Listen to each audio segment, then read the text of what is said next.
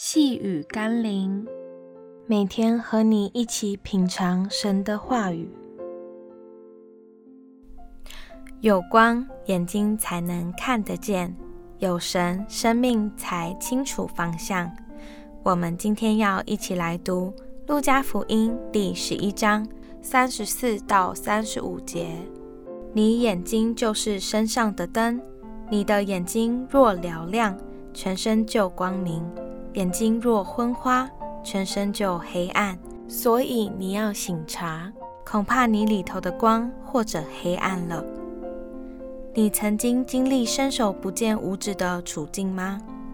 当一点光都没有的时候，不但无法分辨方向，还会被各样的障碍物绊倒。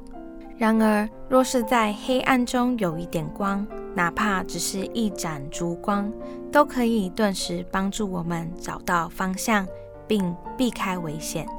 生命中的光就是上帝的真理。若我们无法看见并明了上帝的真理，就像在一个伸手不见五指的黑暗中过人生，不但无法分清人生的方向，也一不小心就跌在各种危险里。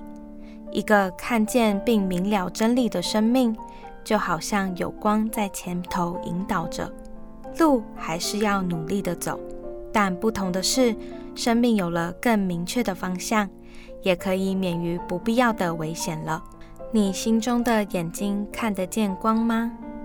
我们一起来祷告。耶稣基督，现在我了解为什么你说我就是世界的光。跟从我的，就不在黑暗里走，必要得着生命的光。因为你希望我们心中的眼睛是嘹亮的，是能看得见你的脚踪，并能在真理的光中前进，使我走在你命定与赐福的道路。求你打开我心中的眼睛，奉耶稣基督的圣名祷告，阿门。